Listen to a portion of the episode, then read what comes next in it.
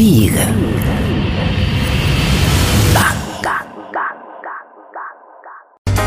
Y ya están, ya están acá, ya están en el estudio del Destape Radio. Rita Cortese, buenas tardes, noches. ¿Cómo estás? Muchas gracias por, por haber venido. Amigo Brieva, digo. ¿Cómo le va? ¿Cómo andan? Esto ya es casi su segunda casa, digo. Sí, ¿No? sí, sí, sí, sí. Hay que Ponele. decirlo, hay que decirlo. Sí, claro, claro, no, no, sí, sí, sí. sí. Eh, cuando uno habla este, con artistas en general, eh, la, la charla se pone seria este, de arranque y, uno dispara para el lado de la vocación, dispara, que es cierto, obviamente que, imagino que existe y todo eso. Pero en general la conversación nunca se va para el lado de que ser artista, digo, más allá de, de todo toda la seriedad con que uno puede encarar este, el arte este, y todas las dificultades que uno tiene que enfrentar, debe tener una arista que es muy divertida, ¿no? Donde se la pasa muy bien, ¿o no? Y bueno, pero si, si no, es un trabajo muy arduo para no pasarla bien. Tenés Eh. que tener un gran deseo eh, para... para es muy difícil el arte. Y eh, bueno, a veces tocamos el arte, a veces no, a veces eh, son dos, dos mundos distintos, ¿no? el mundo del espectáculo y el mundo del arte, Mm. son dos, dos mundos distintos. Eh, que se complementan, que a veces que uno a veces accede, puede acceder a los dos lugares, esa es una bendición, pero si tenés ganas te divertís mucho. Digo, por- porque Muy aparte- placentero además. Qué linda esa parte final donde, donde Rita arranca con todo un enunciado importante y dice, te divertí mucho. Esa es la parte donde todo Bueno, el era- oyente quisiera saber cómo se divierte mucho. Bueno, ahí, ahí- ahí- ahí vamos. Y eso no lo vamos a contar. ¿Cómo que no? Quiero anécdotas de gira, de esas cosas, digo. esa- eh, digo, porque tiene esta cosa que, que, digamos, imagino el gran público puede llegar a intuir, pero, digamos, son laburos que se crean y se recrean constantemente, uno cambia, cambia de horarios, cambia de grupo de gente con el que está laburando, no en tu caso, vos, este, vos estuviste atado al mismo grupo durante un mon- montón de tiempo, pero de repente se arman pequeñas comunidades que te da la sensación de que son tus familias y después Sí. se disgregan y aparecen otras. Eh, En el cine pasa mucho eso. El Eh. cine es directamente, ¿no, Daddy? El Claro, cine. porque lo que conviví, conviví mucho, Mucho. en poco tiempo. Claro. Como un viaje de egresado. ¿no? Sí, tal cual. Y en Y, de- y maquillaje. después, y después ya Claro. se termina y se termina. Sí, y vivís en los mismos pueblos y, y Claro. compartís y almuerzo y se come todo juntos, paramos para comer, entonces Claro. pues, viste, se para para comer, y, Y- por ahí do- y dormimos juntos, y, y se Sí. toma un traguito, y, y, Sí, y tenés sí. un día libre en, en el lugar donde estés. eh, Es una Y no tenés- Capitán no tenés tiempo para volver, Estuvimos claro. en Capitán Sarmiento ahora con Midachi, donde se hizo No habrá pena ni olvido, ahí en el... Claro, en, maravilloso. en- en- en ese teatro donde estuvimos nosotros y se filmó ahí, así que bueno. Qué bueno, ¿no? Ah. Qué bueno. Y, y se generan estas cosas, digo, no sé, digo, en, yo en las filmaciones de las que yo formé parte como guionista, porque siempre me ha gustado este involucrarme en los proyectos este, y, seguirlos también durante el rodaje, que es la mejor escuela de cine a la que uno puede llegar a acceder. Eh, se arma por eso, este tipo de relaciones que te parece que son tus hermanos de la vida, tus hermanas de la vida, este, gente a la que hace 20 días no conocías. Este, y te parece que nunca vas a poder dejar de verlos y después inmediatamente los dejas de ver, ¿no? Este, pero si te volvés a encontrar, también surge esa cosa, digo, hay, hay una. Se genera, no sé si es porque uno está muy expuesto, este, o que se genera una cosa emocional muy, muy fuerte, ¿no? Sí, con- no con todos, ¿no? No, claramente. Eh, pero, por ejemplo, Daddy, cuando nos conocimos, eh, trabajando juntos en, en el sodero de mi vida, eh, bueno, había una dupla que era Daddy y, y Alberto Martín, que era imposible. Estábamos, eh, Andrea del Boca y yo, y no, no- nunca nos dábamos cuenta cuál era el pie para entrar. Porque, Porque te cambiaban todo. no, porque era una cosa así. Entonces vos podías entrar en cualquier momento. Pero eh, uno se encuentra, por supuesto, con la gente, pero cuando, cuando ya te volvés a encontrar y te volvés a encontrar en determinados caminos, ahí sí es donde aparece algo. Con Daddy nos encontramos en el sodero y la verdad que nos encontramos, nos íbamos a almorzar juntos, charlábamos y yo des- descubrí un Brieva que tal vez no todo el mundo conocía en ese momento. Hoy ya se sabe mucho más, ha mostrado más su alma, pero en ese momento era eh, más, en- más encriptado para Mm. mucha gente. Y yo encontré un artista, ¿no? Eh, en él. Y, y- y bueno, y estamos, de alguna manera la vida siempre nos fue llevando, siempre nos encontramos en los lugares, ¿no? Eh, ¿Salir de gira eh, a esta altura del partido es una, una obligación o es siempre un entusiasmo por la idea de que va a pasar algo con lo que no contás?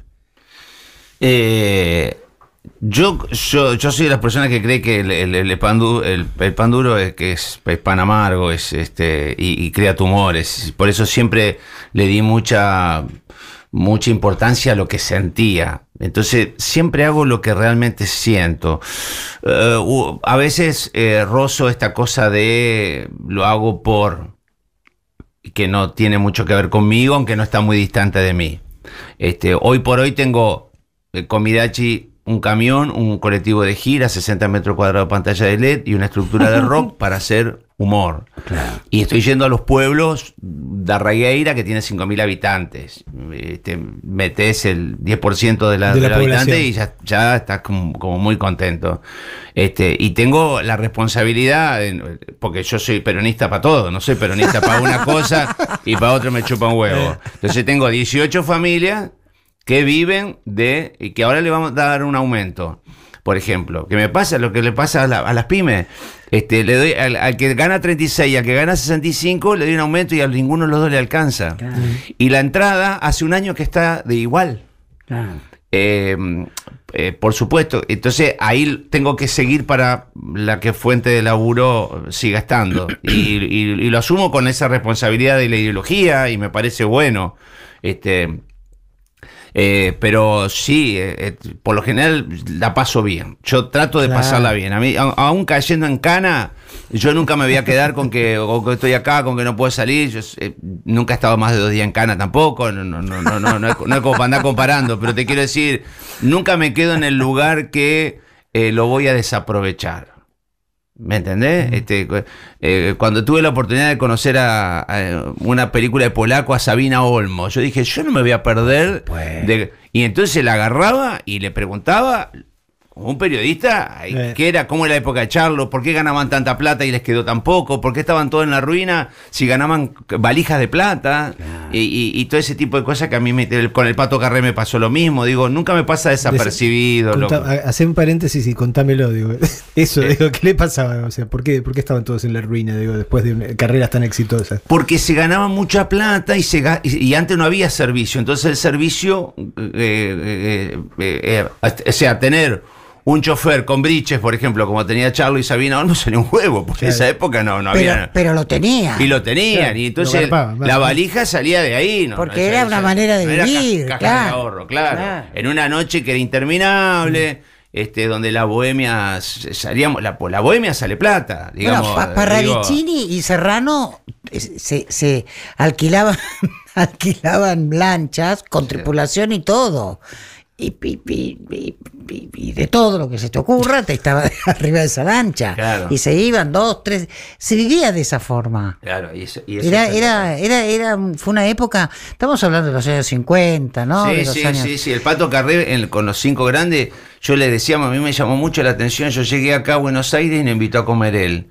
Fuimos a comer una casa que tenía en caballito, me acuerdo, el hijo era muy jovencito, era un nenito. Y nosotros habíamos traído unos pacú. Y fuimos a comer a la casa del Pato Carré y lo hicimos nosotros. Y a mí me llamó la- mucho la atención. Tenía un Dodge 1500 y yo ya tenía un BM. Claro, yo dije, claro. estos tipos, Claro.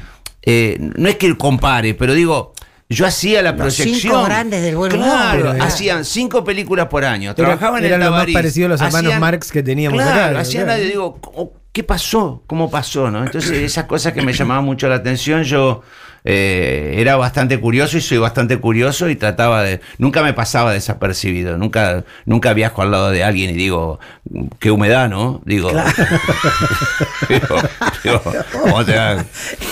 Menos mal que llegó la primavera. Mm.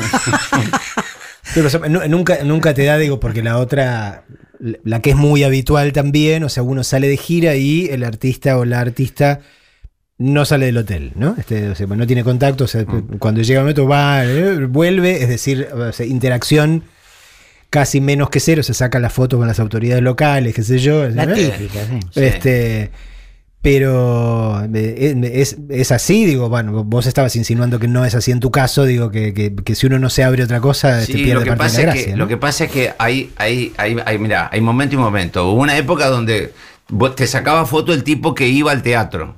Hoy salís a la, a la- a la puerta del Neptuno en Mar del Plata y te saca foto todo lo que están pasando. Cualquiera que Entonces está te convertí en el ratón Mickey en, en dos minutos. Mm. Y entonces ahí donde vos decís, pará, si, si me saco foto con tu- pa- pa- ¿cómo? Antes vos tenía la Kodak y la llevaba con los- el rollo con 36 fotos, que yo, hoy tienen todos celulares y son foto y foto y foto y foto y foto. Y decís, chicos, bueno, vamos que tengo Claro, hambre, estoy transpirado, claro, te claro. van a ir a comer y Claro, todo eso. claro. Eh, digo, uno, uno nada, ve a los Stones saliendo de gira a esta altura del partido y se lo pregunta, ¿no? Digo, porque claramente guita no necesitan.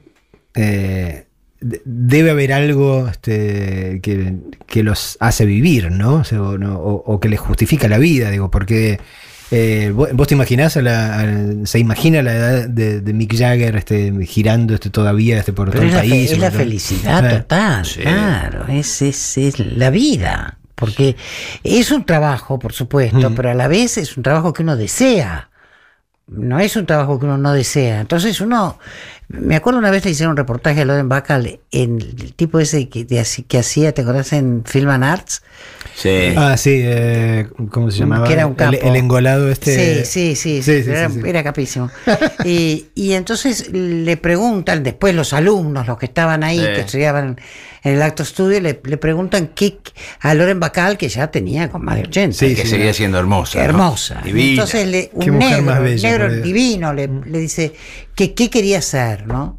Y ella dijo, work, trabajar. Trabajar. Claro. Trabajar. Porque, bu- bueno, eh, van pasando los años y se va achicando el tema, pero... James Lipton se llamaba. Eh, el- Lipton, exactamente, como el exactamente. Estamos hablando de deseo acá con, con Rita Cortese y con Daddy Brieva. Bruce Springsteen, que hoy cumple 70 años, haciendo Thunder Road, la calle del trueno.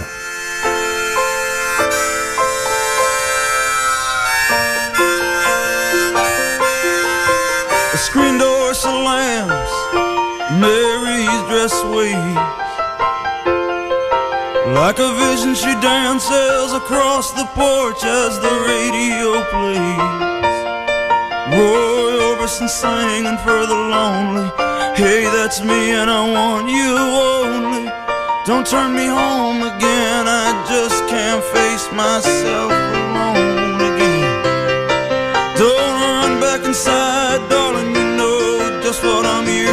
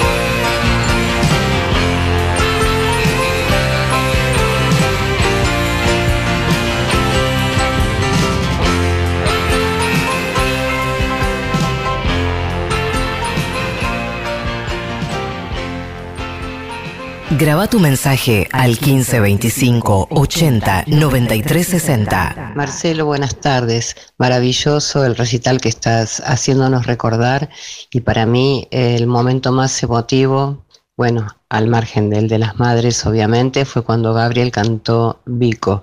Fue una cosa que no voy a olvidarme en mi vida. Bueno, un beso enorme, Sonia de Barracas. Hola, Big Bang, Gonzalo de Mar del Recuerdo mm, que Derechos Humanos Ya, el, estri- el estribillo ese lo, lo hizo Charlie, según escuché alguna vez. Les cuento a, a Rita Cortés y a Daddy Brieva que, que, bueno, a partir de lo del cumpleaños de Springsteen, que cumple de 70 pirulos, este, no- nos empezamos a acordar del recital de Amnesty eh, en River en el 88. ¿Fueron? ¿Lo vieron? ¿Se acuerdan? Yo nosotros llegábamos a Buenos Aires, yo era Rosa de Lejos. Llegábamos, llegábamos a Buenos Aires y no, Eh. No, no, no, no estaba, estaba como en bola, no, Eh. no, no, no, no entendía mucho. Te, te imaginas de aquí que decodifiqué Buenos Aires, lo que era para mí era un recital a ver todos esos monstruos. Claro, no, no, no, no.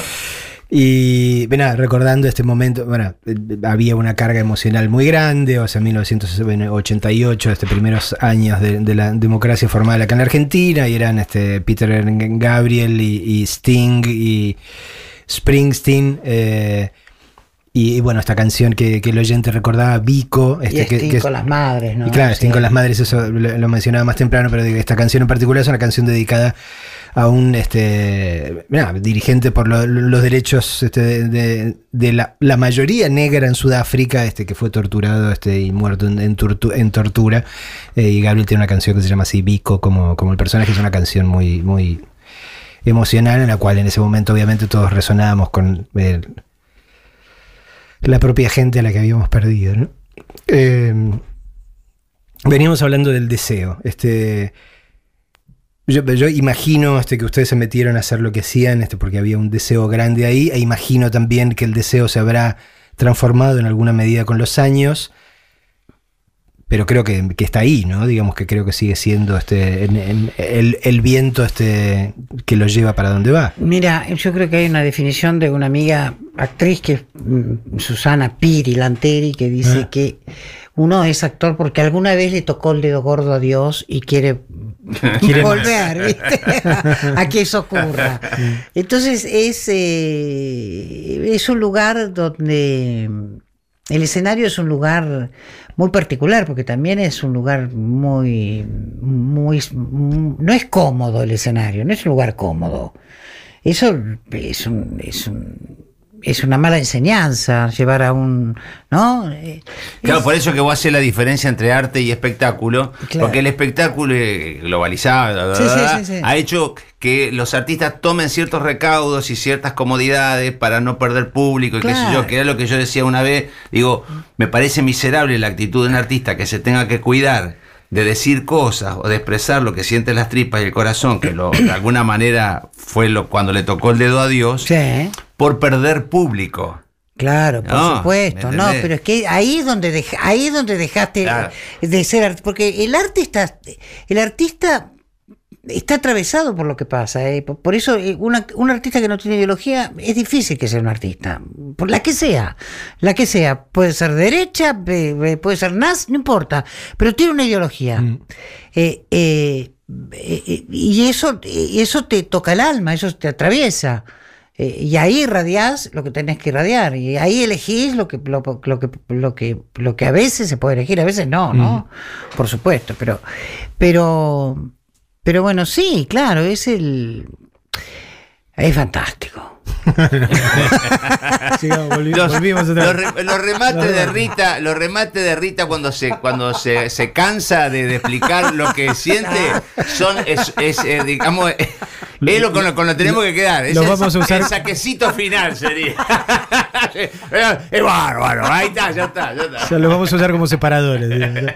Eh, digo, también una cuestión que, yo no sé si eh, el público, este, por decirlo este- de algún modo, percibe eh, en eso de, que es un es un intento cada noche, ¿no? Entonces decir, este que, que vos vayas y te sientes a ver y la obra se haga, que sé yo, y aplaudas al final. Probablemente todos esos actores o muchos de esos actores que están ahí adelante no, no hayan terminado satisfechos, ¿no? Porque eh, es como un este, pruebo todas las noches a ver si llego al dedo gordo de Dios, ¿no? Claro, claro. Y eso ocurre. Pocas veces. Exacto. Mm. Muy pocas veces. Por eso persistimos. Si no, a lo mejor nos, aburriría, nos aburriríamos. Pero no, justamente, como pasa pocas veces, uno es como cuando te enamorás, ¿viste? Estás en la búsqueda permanente. Pero además el escenario es un lugar de mucho encierro. Vos entrás ahí y no podés salir hasta que no terminó eh, tu, tu, tu, tu parte, o a veces estás todo el tiempo, o cuando estás cantando igual, ¿viste? Eh, eh, te, te provoca una cosa entrar al escenario. Es una eso- exposición muy es- fuerte. Es, es muy angustiante en el, el- el transcurrir. El camino es angustiante. Porque vos decís, ahora hago esto. Y lo haces. Y ahora, viste, es. um, es el campeón. ¿Viste? Tal ¿Y a quién le pego ahora? Digo, los nuevos desafíos. ¿qué? ¿Viste como decía Mal David? Ya estuve ahí. Claro. ¿Viste? No volver al lugar cómodo, ya estuve ahí. Ahora buscar. Y buscar incomodidades a lo largo de la vida es lindo. Pero eso también Es un es muy disparate. desgastante. Bueno, es- esa también es una diferencia, como vos marcabas, entre el entretenimiento este y el artista. ¿no? El entretenimiento, si es alguien que encontró un nicho y sabe que esto dale funciona, dale. le da, le da, le da, le da. Un éxito no se abandona. Es- para salir unas frases pelotudas como eso, ¿viste? Justamente cuando tenés Claro. éxito es abandonarlo cuando se te cante la pelota. Claro, si no, no, justamente, no si tenés no, ni ¿dónde éxito ni alguna poder. libertad, Claro. claro, claro. Porque, eh, bueno, e- esa, esa cosa eh, magnífica, ¿no? Que, que, que, que tiene, una vez lo escuché a Alfaro, a Emilio Alfaro, Sí. ¿no? Yo era, estaba estudiando recién, él estaba haciendo Hedda Gabler dirigida por Ure, con Norma Leandro, con Politi, bueno, era una cosa así. primera- primera división. Hedy Krila. Mierda. Leonor Manso, Susana Lanteri, después era, bueno, íbamos con el maestro Raimondi a, a ver los ensayos, ¿no? Y en un momento dado, imagínate, yo era muy jovencita, y entonces y lo veo pasar así al faro que entra a la, a la sala, era en ella, y dice, el escenario es una cárcel. Yo pues es que no me lo olvidé Muy nunca claro. en la vida, porque yo justamente iba a buscar lo contrario. Pero la verdad que hay algo de eso en un punto. La que vuela es el alma, pero el cuerpo está y además somos un blanco muy fácil, los actores. Doy ideas, ¿viste? Eh, igual, digamos, cuando, cuando la, devolución llega, este, yo que no, me, animaría a actuar este, nunca en, la puta vida, eh, me da la sensación desde afuera que digo, bueno, cuando pasa en el teatro, o sea, este, debe pasar inmediatamente, debe pasar por el cuerpo, se debe sentir en el cuerpo. Y, hay- y debe haber una devolución que es inmediata. ¿no? Y no, es el, uno- ap- y no es el aplauso. no, no, no, no, no, Ah, no. no es el aplauso. Yo cuando me aplaudo, yo digo, shh, acá topa después, acá escuchá. claro, Eh, digo, ahora la- cuando uno, me imagino que cuando laburan en cine o en televisión, es como que a uno le, le cortan, este, no sabes si lo que hiciste está bien o no, este, y está intermediado de muchos meses para que puedas llegar a ver si, si lo que uno comunicó, este, traspasó la pantalla, ¿no? No, y además, produjo eh, algo. eh, además el cine que se, que se resignifica mucho, porque vos la filmás en un tiempo y se estrena a lo mejor seis, siete meses después. Bueno, a mí lo que me pasa, Rita, es que cuando yo hago una escena de cine, sí. este, yo actúo como si fuera teatro. Y sí, Siempre me pasó porque el director me dijo, ¿por qué no dijiste lo que, lo que dijiste en la escena anterior? Y le digo, porque esta es otra, es, Es otra otra, toma. Mm. claro. Este, Le pasó otra cosa. ¿eh? Claro, y entonces, no, no, no, decí lo que digo, y ahora no, viste, y me la, me la bajá. Claro, ¿viste? y no te dicen que achiques, Claro. que achiques un poco la Cuando expresión. haces teatro, claro. Sí. Cuando ah, haces cine. claro, cuando achique la expresión, yo que estoy, viste. ¿Y yo? Claro. Sí. Si no, me dice, acordate que esto de 4 metros por, por, por 3, achicalo. Le digo, qué sé yo, no sé. Yo te, tenés que tirar Claro. un vaso, tira un vaso. ¿viste? Viste que Digo, yo, por ejemplo, cuando hablo despacito me descompongo casi, te diría, porque no tengo... Siento que, que tengo que hablar así, me voy como descomponiendo, no puedo. Y en el cine a veces tenés que tener una energía Claro. muy. Ve, Eso muy- me acuerdo ahora, muy o sea que él, me- él me gasta el programa porque yo hablo como tranquilo todo y, y nadie habla así. ¡wow! Sí, todo sí, claro. Sí, porque es teatral. La primera Claro. vez que hice televisión en Polka, hice con gasolero. Y yo venía. estupendo. Y yo venía de hacer, eh, vení- venía de hacer teatro Mar del Plata y, y me enganché en gasolero. Estaba eh, Juan, Leirado, este, Mercedes, todo, ¿no? Y entonces vamos a hacer una escena con, con el negro Rada. Y eh, estábamos en un taller y me ponen el micrófono el, Uh, acá. le volaste Y la le digo, peluca. escuchame una cosa. Digo, corten. Me dice Juan, acordate que tenés el micrófono acá, para poder hablar más bajito, no en el teatro. Digo, y ahí me cayó la ficha. Si no, yo estaba hablando como para que me escuchen todos los De la- la cámaras, última con la fila. continuista. El gallinero. Es tremendo. Manejar esa energía, para mí, Sí. para él también, imagínate. Seguramente. es tremendo. En, en el cine es eh, realmente, tenés que tomar whisky, si no es imposible, ¿no? Yo no puedo. Sí. Es, es, es, y, y los gestos, la gestualidad, porque claro, movés la boca mucho y todo es mucho. Claro. Entonces es, es realmente esta cosa de que es un pensamiento, ¿no? Eh, se ve el pensamiento, pero tenés que pensar también, tenés que tener la libertad para pensar delante de una cámara. Que no sea simplemente la letra, sino esa situación que está pasando. El cine es dificilísimo. Dificilísimo. Sí, aparte no hay revancha. En la radio vos tenés revancha, en el teatro tenés todas las noches revancha. claro. En, la, en, el, en el cine quedó esa, Quedó. la A24 del capítulo 36, y la vas a ver 15 años así. Claro, y además tenés. Toda la vida, ¿no? Y tenés tantos escollos, porque para que te dé la luz que quiere el director de fotografía, te pone un tergopol acá que vos no podés hacer más que un mínimo movimiento y ahí tenés que estar relajada y te, decir te amo con. Naturalidad. Viste, con naturalidad. Sí, verdaderamente es una, una condición china de. Así que piensen de la- bien antes de ser Sí. actores. Sí. Estamos charlando con Rita Cortese y con Daddy Brieva. Big Bang. Y Springsteen habla acá precisamente del toque humano.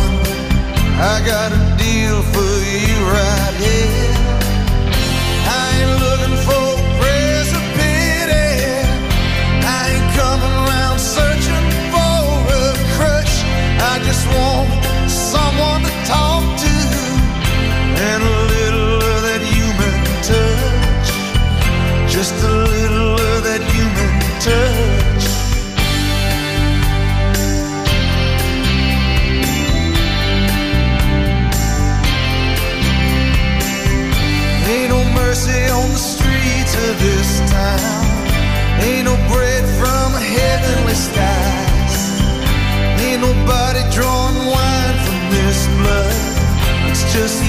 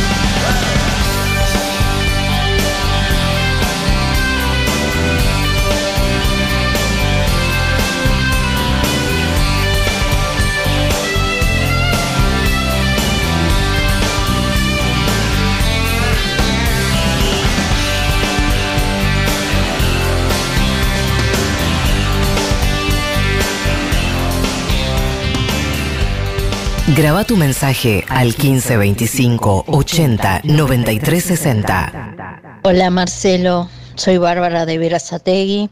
Me encanta el programa que estás haciendo y esta noche me encanta la charla que estás teniendo con, con Rita y con Daddy. Buenísimo el programa. Lo escucho todas las noches. Buenísimo. Te mando un beso. Tan buena está la charla que te transporta ahí con ustedes. Es como estar sentado ahí, ¿eh? Hermoso. Alejandro de Mar del Plata, gracias. Hola, buenas tardes, genios. La verdad que cada día se superan ustedes en el, en el Big Bang. Eh, una maravilla. Escuchar a esos dos genios, cumpas, es una caricia al alma. Y escuchar a Pristin, ya está. Cartón lleno, basta para mí. Mabel de Hay más mensajes que llegan por Twitter. También Pablo Cabral dice: Qué deliciosa charla con Rita y Daddy. Ella es, a modesto juicio y más allá de sus notables condiciones, una de las mejores puteadoras de la escena local, con todo respeto. Me encantó ese, ese mensaje. Eh, María Fernanda, Rola Negra Fernanda, dice: Tener esas dos bestias ahí, dicho con cariño, es lo mejor para cerrar el día. Gracias, gracias, gracias.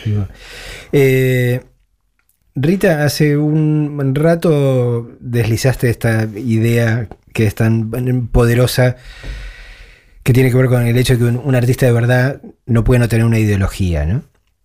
Que imagino que, que vas por el lado de, de, que muy claramente uno sabe que la belleza que está buscando este construir eh, tiene una o debería tener una dimensión ética este, que no, que no se puede separar de, de lo que uno hace, ¿no? Pero, pero no sé si, si el común de la gente este tiene como muy claro esto, ¿no? Este, Es que la ideología es cómo querés vivir, Eh. cómo querés morir, cómo querés amar, es eso. Después hay un partido político que, te- que abriga esa manera de pensar y de sentir que vos tenés. Entonces, si, si no sab- es como la cultura, eh, la cultura es el sustento de una nación. En Mm. la medida, por eso el peronismo es, in- es indestructible, porque es, es una es una revolución cultural muy importante, como, como también lo es la, la derecha. La derecha tiene un proyecto cultural de derecha, pero tiene un proyecto cultural. sí, sí. Y el peronismo tiene un, tiene, es un proyecto cultural importantísimo, y el kirchnerismo también lo ha sido, lo es.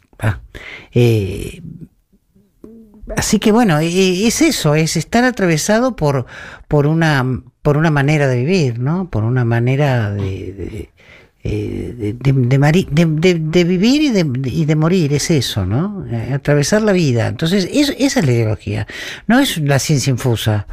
Eh, eh, después, ya te digo, después hay, hay quien abriga eh, determinado partido político eso lo abriga. A mí no, no, no me interesa el, el teatro que señala el camino o la- el arte que señala el camino. Sí, no, sí. Que- que, eh, nos iniciamos con eso en los Claro. 70, el de, eh, de, de- de- de Boal, el Teatro de la Pobreza, Claro, Bertolt. Brecht, Claro, Madre Carral, y qué sé yo, íbamos a los...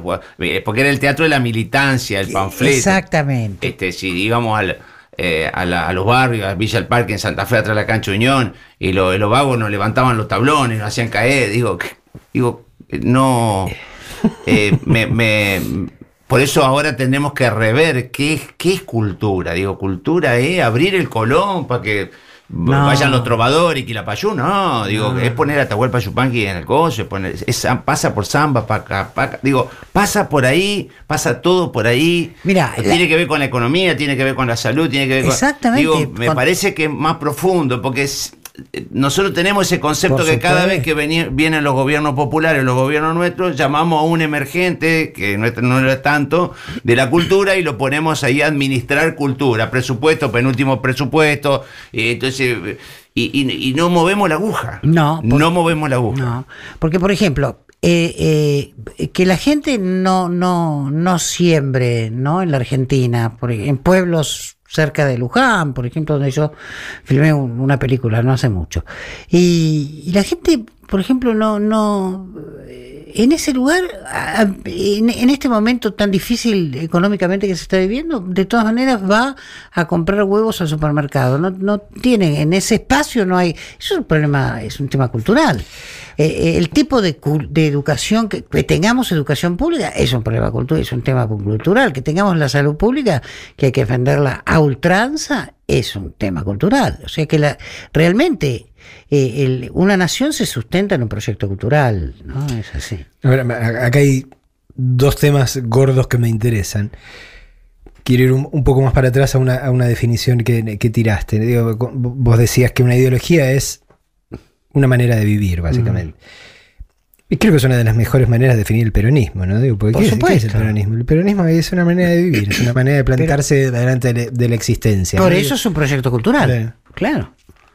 Claro. Hay, hay, inclusive con el Tano siempre fantaseamos de hacer este, juegos en, en la, en la- en la AM de la segunda mañana, en esto de que, a ver, llamar a los oyentes que hay una forma peronista de vivir. Exacto. ¿Me, me entendés? De buscar el diario, de, de, de, de, de- de limpiar un charco de, meada del perro. Digo, hay una forma peronista, una es que va por la estética, si vos querés, cotidiana y superficial, pero que, que tiene arraigado una profundidad Claro. de, un, de un pensamiento peronista que a mí me sale naturalmente porque yo soy peronista. Claro, y de Y una- digo, no, lo tengo ni que inte- intelectualizar, digo, me, Claro. me sale de... de- de- de- de- me, me- me- me paro en esos lugares cuando no sé de las tripas y yo digo, me estoy parando del peronismo. Eh, Y me sale tan fácil, Eh, Sí. aun cuando no sé. Claro, porque vos decís, por ejemplo, eh, eh, eh, el trabajo. Tiene que haber trabajo. Muy bien. ¿Pero qué trabajo?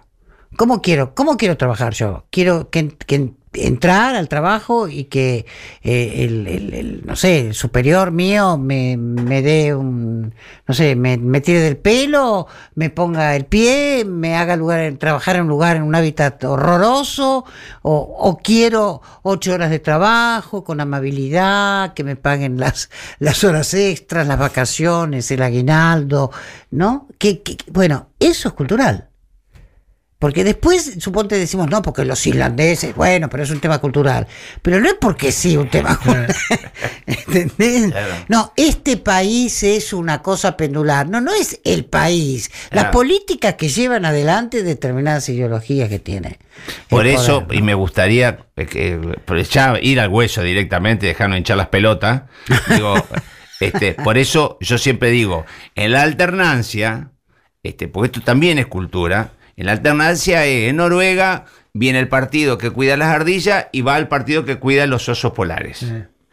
Acá no hay alternancia, acá no es demócratas y republicanos. Bueno, tomar un poquito vos, dámelo un poquito a mí, tomalo un poquito acá. Acá es un barco que va para un lado y agarra el gobierno, si Dios quiere la Virgen, otro barco que va a ir para otro lado.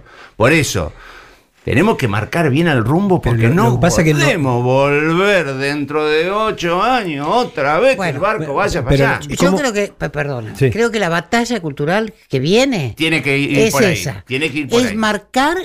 po- po- mira, cuando Cristina dijo en, en Misiones, creo que dijo, no me acuerdo exactamente. eh, cuando dijo yo cuando estaba en Santa me fui en, San- en Santa Cruz y cuando ganamos no me fui al búnker, me fui a mi casa a pensar por qué. Bueno, eso es lo que nosotros tenemos que hacer. Yo creo que esa es una, es una, es una de las partes de la militancia que viene ahora, para que no, no, para que no repitamos, porque si no vamos a volver a, a repetir, ¿entendés? Lo, que- lo que pasa es que tenés que llegar a un acuerdo con alguien que no quiere acordar con vos. Digo, porque es esto, es decir, o sea, nosotros estamos muy claramente del lado del lugar en el que estamos. Y no- nosotros no vivimos, este, y no es un objetivo político, no es un deseo borrarlos de la faz del planeta y No trata y que eso, no, existan No, más. O sea, uno entiende que te habrá un partido que tiene otra, este, que tiene otras tradiciones, este, o un, un partido no, fuerza política, porque ya partido no hay del otro lado este, como tal, porque el radicalismo ya ni siquiera cumple esa función. Eh, uno entiende que piensen diferente, que sientan diferente, que tengan otro eh, proyecto diferente, uno lo entiende, están ahí este, y, y uno intenta de que no ganen. Tienen todo el derecho del mundo. Lógico. Obvio. Pero vos estás hablando con una persona cuyo parte de su proyecto político es desaparecerte. Desaparecerte, o sea, con, con la carga que tiene la, la- la palabra eh, en este país, ¿no? No quieren que exista gente que piense así, que sienta así, este, porque no quieren gente que piense. Bueno. Ni siquiera yo sacaría hasta el así. Pero entonces digo, ¿cómo, cómo llegás al este a la, alter- a la alternancia, que es lo que, lo que marca en todo caso la posibilidad de avanzar de todos los países que uno considera avanzados? ¿no? Existen los Estados Unidos, existe en Alemania, existen en, en Inglaterra, exi- digamos, dos partidos que por un lado se matan este, y dicen pensar de- totalmente Bueno, distinto, ahí- aunque no es del todo así. Sí, pero, Pero- ahí, pero ahí, ahí donde yo te, te hago jaque mate. Ahí no estuvo el Pe- Perón.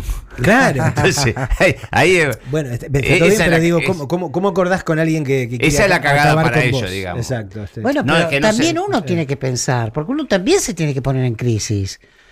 ¿Entendés? Nos tenemos que poner en crisis para poder, para, para, viste, para poder cambiar realmente eh, eh, esta, esta matriz que, es, que, realmente es pendular en la Argentina por la, alternancia de gobiernos de derecha y de, y de izquierda o de, más izquierda o el peronismo y y lo, el odio al peronismo tenemos que entender profundamente por qué es. ¿Por qué es? Sí, pero mientras tanto, eh, con un 60% podríamos manejar nosotros hasta que sea, hasta que ellos lo entiendan. Hasta que ellos lo entiendan, por Sí. supuesto, pero Sí. por- no, no, desde ya, eso desde ya.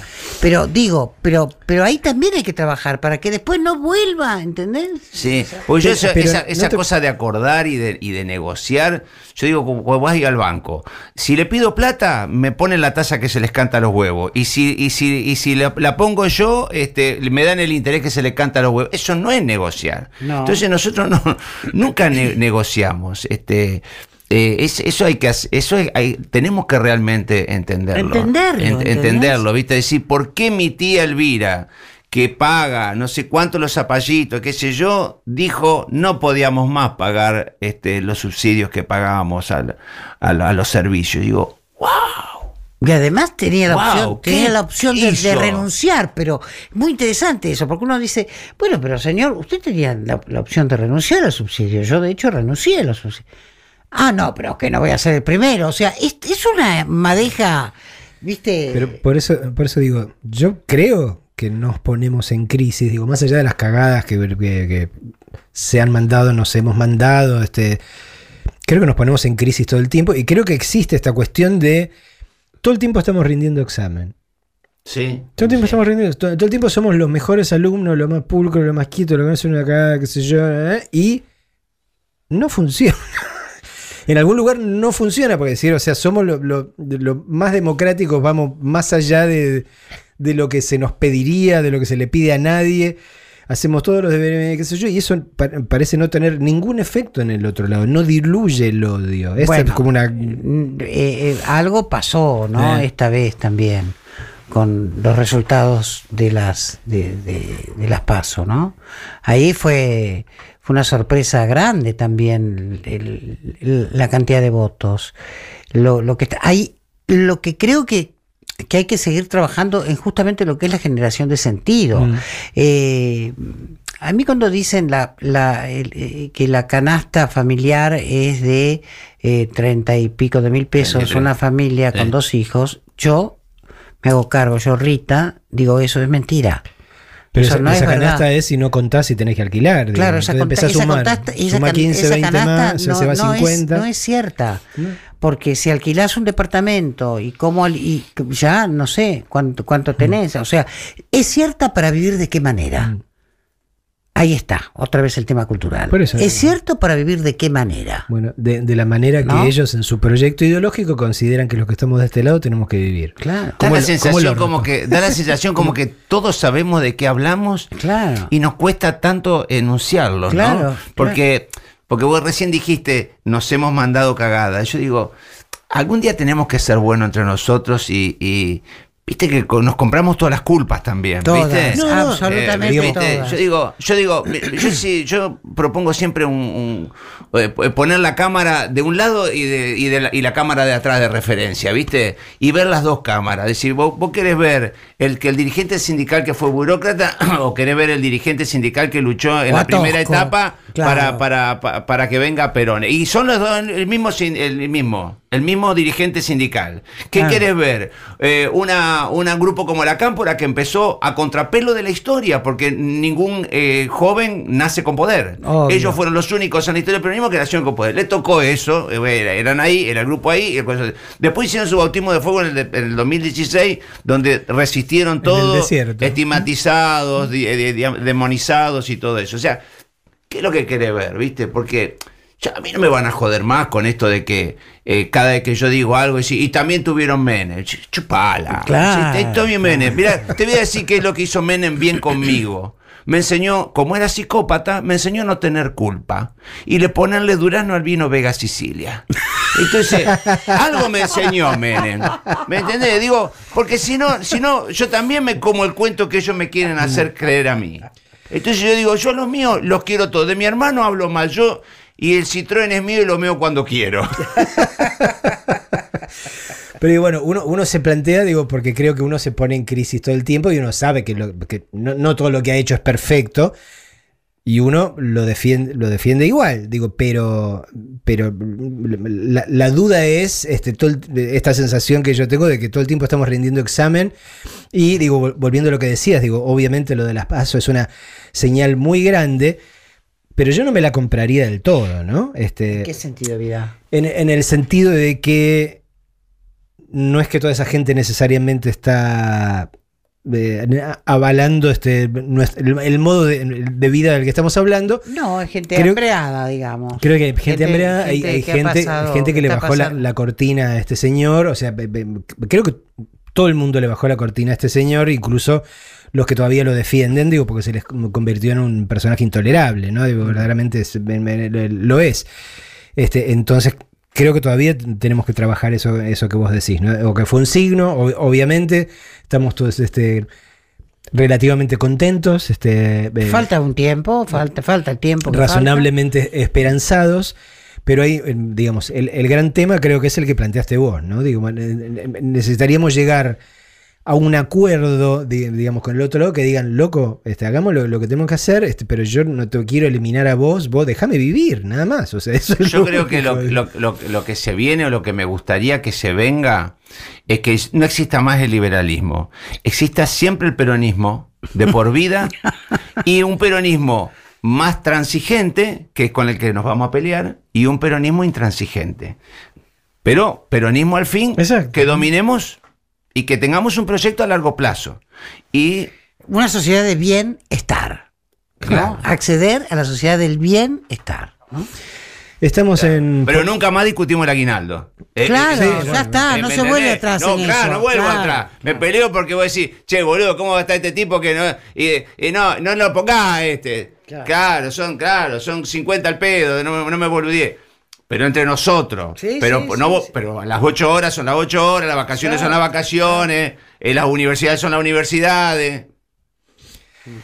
Estamos en polémica en Big Bang eh, y, y va- y vamos a dejarlo descansar dos minutos a Springsteen y vamos a escuchar un, un tema que, este, que, que me mencionó Daddy que, que dice que le gusta mucho de una banda que se llama Ides of March, que vehículo.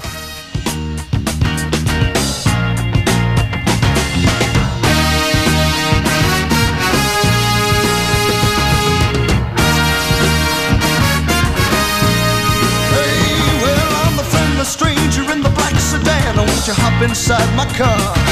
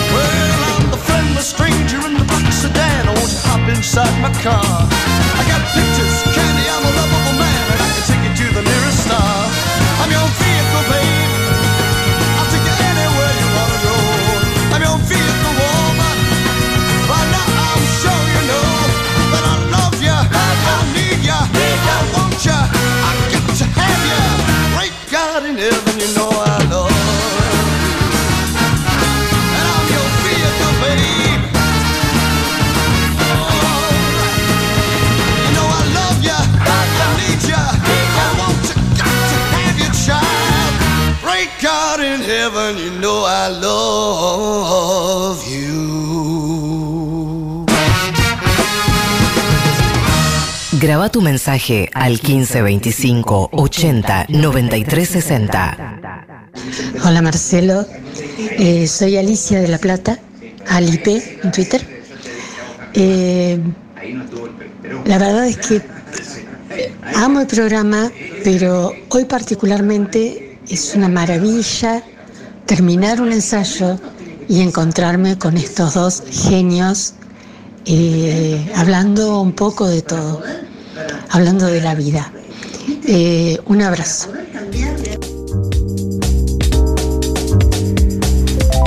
Seguimos charlando con Rita Cortese y Daddy Brieva y habíamos empezado hablando del deseo. Este, ¿qué, qué desean eh, para el próximo gobierno? Que puedan acceder al deseo. que, que se pueda retomar un país con alegría, con trabajo, con pan, con, con gente en la calle. Eh, son todos que, que se pueda perder el miedo. Eh, que, que, podamos proyectar, ¿no? ¿no? No hay gente en la calle, no hay, hay silencio, ¿viste? Hay silencio. Ese es... eh, sí, por supuesto, es- obviamente hay lugares específicos donde sí y demás, pero hay, la gente está triste, estamos tristes, no es la gente, porque yo soy gente, estamos tristes, no, no, no. Y, y esto no es una postura política, esta es la verdad. Es rigor histórico. La gente no tiene plata y esto no es un eslogan político, es la verdad. La gente no tiene trabajo y no es un eslogan político, es la verdad. La gente no tiene salud. No puede acceder a la salud, a una salud digna. Bueno, no es un eslogan político, es la verdad. Esto está pasando. Y está pasando por un proyecto que apunta a eso, que no tuvo ningún error. Eh, tuvo aciertos enormes en el retroceso de la sociedad argentina. Enormes. Bueno, esperemos que, que, que, que no pase nada malo. Que nos, que, que, Paz. que, viste, paz, pan y trabajo. Eh, no, igual, sí, sí, sí, igual, mu- mucho tiempo, viste que este nosotros dicen, viste, vos escuchás que Brasil es tan, tan nacionalista con su, con su cultura, con su música y esto y lo otro, y los uruguayos también, que son de sus cosas, y, y, y a mí me gustaría que nosotros pudiéramos entender de, de qué se trata este, este, este vasto territorio donde hay algunos argentinos viviendo adentro. Este, me, me gustaría que lo, que lo entendamos de una vez. me- Este, a ver, si ustedes quieren que yo no vaya más este, a Pinamar, no voy, pero no hagan más, no, no, no, no tomen más el poder por, por eso. Si le estoy cagando los lugares exclusivos, no se los cago más. Este, me, me- me- me voy a la- me voy a otro lado, me voy con Rita a otro lado, a tomar whisky, pero digo, pero no, no, no pelotuden eh, con, con el futuro de un país, este, porque se sienten invadidos. Esa cosa de, de lo que decía la, la amiga esta que falleció, la Silvia Beisman. Esto de, de qué le molesta a la, a la clase media el, el- el- piquetero ahí en la calle, Claro, ¿viste? O sea, claro. invisibilizarlo, que- Claro. que, no se vean, que, no- que no quiero que me arruinen el paisaje. Este, y, y nada, y todas esas cosas que vos decís, a ver, hay tipos que yo quiero, que los veo en la televisión, que, que, que dicen el negocio de la pobreza. Y yo digo, vos sabés que no, no, no, ah, pero a ver, uno puede entender que, que, que, que- lo que son, y yo digo, pero lo dirán en serio, lo dirán por la pauta, porque ya ni, ni por eso, ¿cuál es el negocio de la pobreza? Digo, entonces esas contradicciones, no sé si, me llego a preguntar si so- son buenas personas o malas personas. Este, y me cuesta entrar a discernir porque son gente con la que yo comparto mucho y comparto mi oficio. Y son gente que me tratan bien. Y yo digo, este, pero ¿lo hago personal o no lo hago personal esta lucha entonces? Porque como hay un tipo que, que me dice que la, el- la pobreza es un negocio. Digo, este, ¿qué, qué hago? Eh, eh, la verdad que no, no sé, yo no soy el mejor de los tipos como para este eh, en, en estos momentos de, de- de transición y de calma. Eh, está- a mí pónganme, en, enciérrenme como los tíos borrachos en el baño hasta que, hasta que termine todo y lárguenme cuando tengan que largarme. No, no les voy a, no les voy a arruinar la fiesta, pero este eh, yo el otro día el gordo Wiñaski dijo, al final, como decía Daddy Briva, este, eh, se tiene que ver una revisión, lo pedía la, ¿cómo se llama la jueza, la fiscal esta, a la Camaño?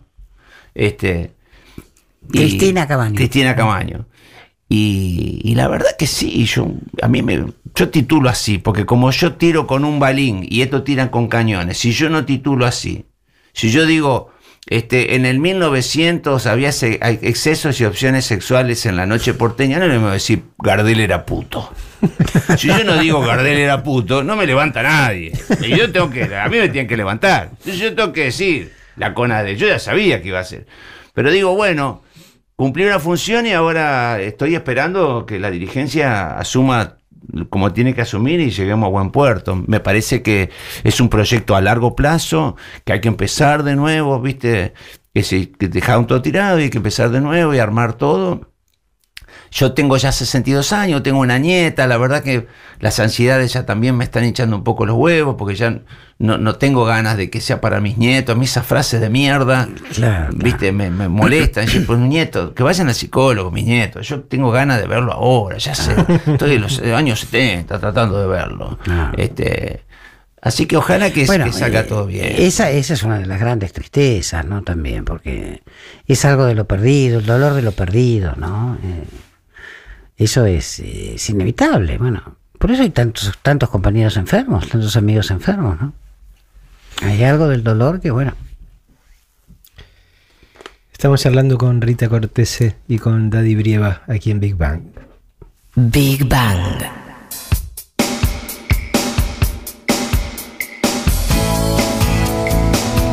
Springsteen, Brilliant Disguise.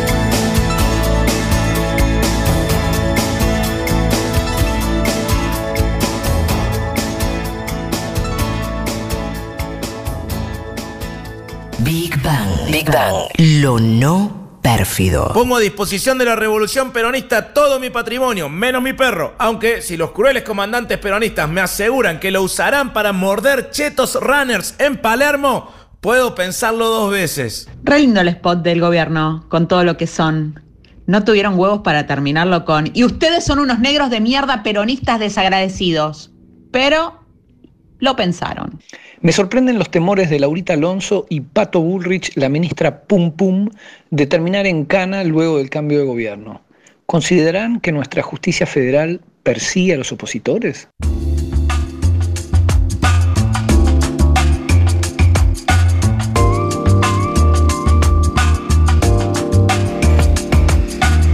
Estamos, seguimos charlando con Rita Cortese y con Daddy Brieva aquí en Big Bang. Este, ya nos hemos puesto serios, eh, nos hemos puesto tristes, este, nos hemos puesto esperanzados. Eh, vamos a ponernos más esperanzados y más contentos todavía. ¿Qué, qué, qué clase de territorio es la noche para ustedes? Es un recuerdo, un viejo recuerdo. Uh, yo que te quería poner contento y te voy a terminar deprimiendo más. No, es un vie- no, no, viste como le dicen a Sabina, cómo cam- cambió la vida que ahora desayuno con la familia y qué tal, una mierda, dice. Eh, la noche, eh, la- eh, para la noche hay que tener, yo considero, eh, si uno quiere durar un, un buen tiempo, hay que tener, de todas maneras uno no lo maneja porque no se maneja uno, yo no me sé manejar y no, no me manejo. Así que hago lo que puedo. Pero tengo mis, es- este, mis, mis fascismos adentro que, que me cuidan no sé de qué cosa. Sí, sí. De- de- del día te cuento. Pero a mí la noche me vuelve loca, me fascina. Sí.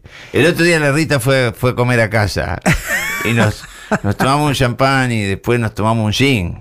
Sí, muy rico. Sí, muy rico. Muy rico. Y después ya, ya queríamos salir, ya, ya queríamos arrancar y No ya alcanzaba. Nos habíamos puesto pendencieros, sí, sí, sí. Viste, cuando llegaba, había una- un dirigente gremial que se iba con la bota, Nicolás se llamaba, se iba con la bota de goma a los boliches, porque le empezaban a tirar agua y dice, vos por mí tirá que yo no la... Con de goma. Cuando empezaban a tirar agua, él seguía con el wiki. A mí no me vas a joder, dice, no me vas a calentar el pico para tirarme a las 4 de la mañana solo como un perro. Qué genial. La noche es fantástica y tiene, por supuesto, se le se, se ha, se ha perdido. Se ha perdido bastante, pero pero porque se ha llenado de miedo. La gente, ¿no? Es como que y es a mí me, fascina la noche, me encanta.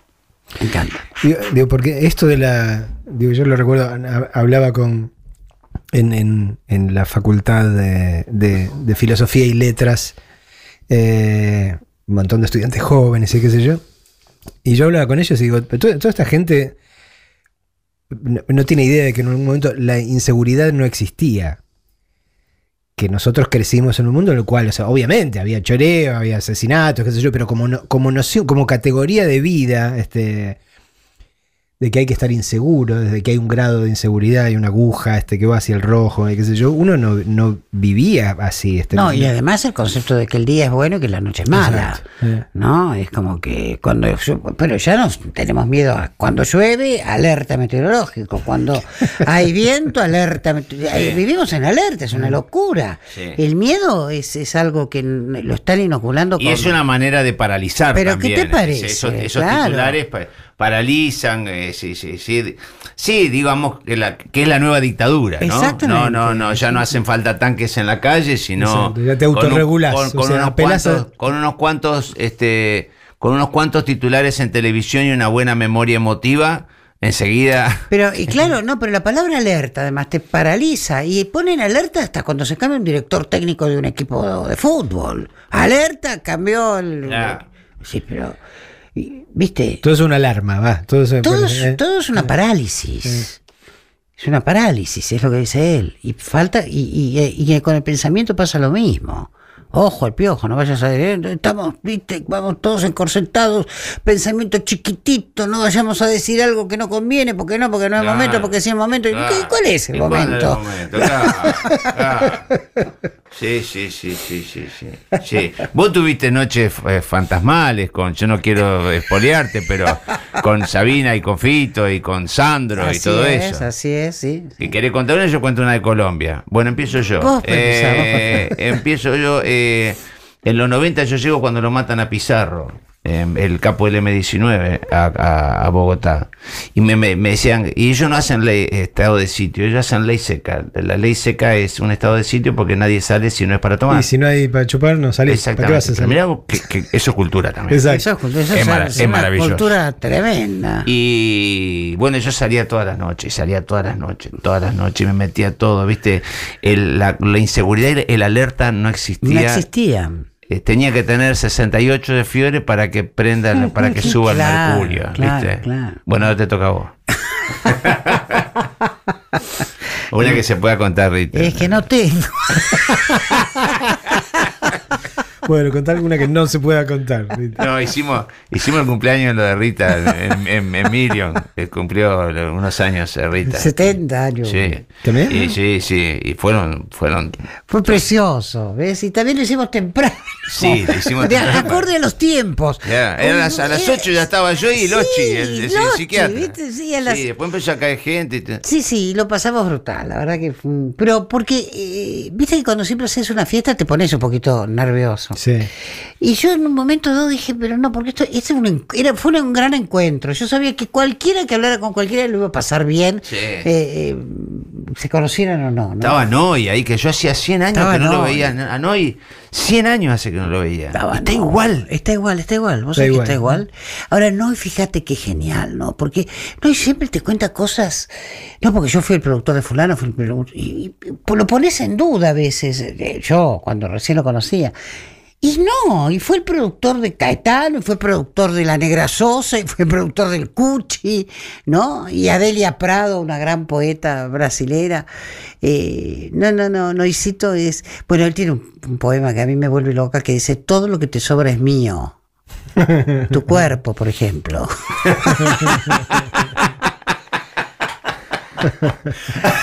Eso es Fernando Noy. Qué lindo personaje. Tratando de acordarme cuándo fue la última vez que nos cruzamos, digo también, pero también estaba, estaba igual. Igual, igual. Lo tenemos que llamar tan.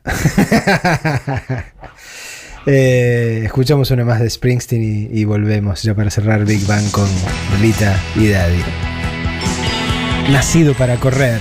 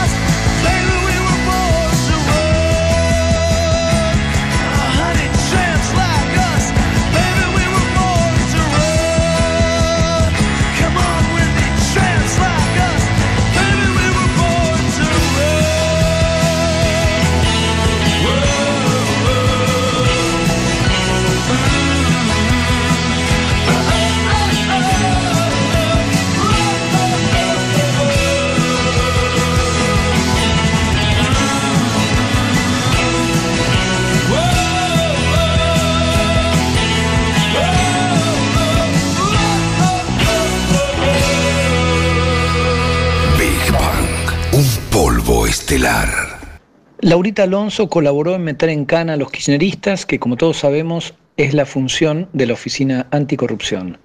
No la dejemos sola en este trance. Hoy todos somos Laurita. Hoy todos somos Alonso. Je suis Laurita. Auspicia Elliot Management. Dijo el amigo Robigol.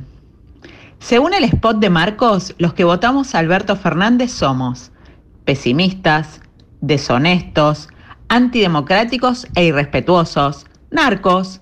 Queremos un país anormal y sin esfuerzo. No queremos un futuro mejor, sin valores ni sueños. Ahora sí que dan ganas de votarlos, ¿no? Seguimos charlando con Rita Cortese y, y Dade Brieva. Eh, recién fuera de micrófono, Rita, tiraste una frase, unas frases de Vicente Cito Lema que, que estaban muy bonitas y que creo que la gente. Que me gustaría que la, que la repitas con esa voz aguardientosa. que. El arte no detiene la mano de quien te humilla la vida, pero sí te muestra la herida y el porqué de esa herida. Fantástico, ¿no? Ujú. Es Vicente Citolema. ¿Vos te- eh, ¿Puedo inter- eh, hacer un jugar al periodista? Haga.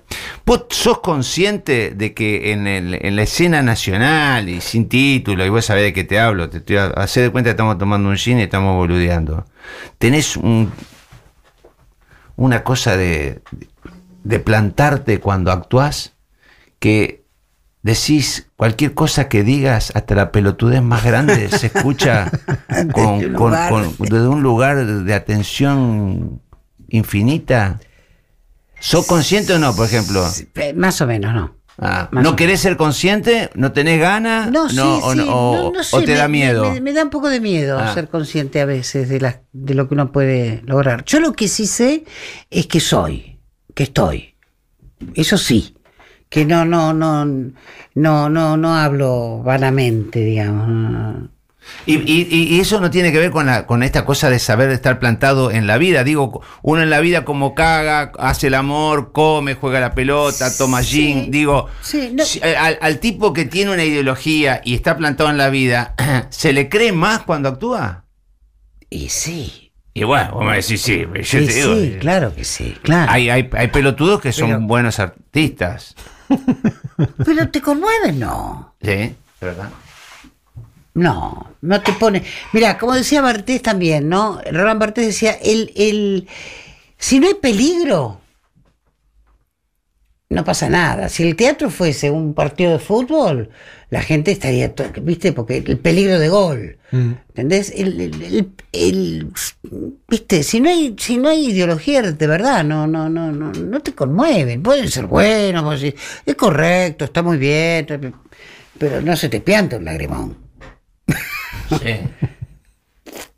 Sí. Y son exitosos y magníficos y está todo bien, pero Inevitablemente hay que tocar bordes, este, hay que ser medio borde, digamos, ¿no? Para, para. yo no sé si border, pero por lo menos sí escuchar el alma de uno sin miedo. Hay que ser valiente, un poquito valiente. Ah, ah, ah. Pero bueno, es lo, lo que decías con respecto al peligro, ¿no? Digamos, u- hay o, inevitablemente en uno una voluntad de acercarse a ese filo, digo, que es el que te hace estar vivo, y uno sabe que va a contrapelo del común de la gente, que lo que está buscando es todo lo contrario, no, la no es- seguridad absoluta las 24 horas de los 365 días del año, ¿no?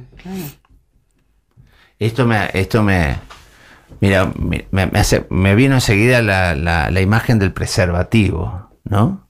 Este, y me acuerdo cuando mi papá me agarró con un preservativo, casi me cagó trompada, porque me dijo, mira si lo ve tu mamá. Mirá los tiempos, ¿no? Como, ¿Cómo este, cómo, cómo, cómo si cambiaron, lo ve ¿no? tu mamá. Sí, sí, no, no, esto que, esta cosa que nosotros, como, como lo, como lo, haci- como lo hacíamos sin forro y lo mejor que nos podía pasar es que nuestra novia tenga la regla. Mira vos, el- los contactos que había, Mm. porque no quedaba embarazada. Claro. Me mira el, el- el- el- el muchacho sin saber, pero digo, no, esto. No, no, no digo que haya que hacerlo así, no, no, no, no, no, no, solamente me, me vinieron esas imágenes de, de, de, de- de vértigo. Eh, al carajo, no, avísame, no, no, volvemos. No, no, son variaciones sobre, un Sobre el, sobre el mismo tema. Eh, fu- fuera del micrófono también eh, hablabas, Daddy, de, de, de- extrañar, eh, por lo menos prestarse con, con una, una pasión clara este, a, un proyecto, sea el, el- que fuere. Yo creo que, creo que, que todos en, en- este lugar y en estos años estamos de- bandeando de un, la- de un lado al otro. Digo, yo creo que existe un proyecto que es ideológico, que tiene que ver con una manera de vivir, que tiene que ver con un proyecto de país que está, este, y, y eso, qué sé yo, es lo que yo creo percibir que es lo que le pasa a la gente cuando veo que se acercan las presentaciones de Cristina, qué sé yo, creo que ahí hay, este, hay, hay amor y pasión Y esperanza. y esperanza este, y puesta en una construcción que tenga que ver que todos estemos bien, que todos estemos bien, este, no, no hay un deseo de destruir a nadie que está del otro lado.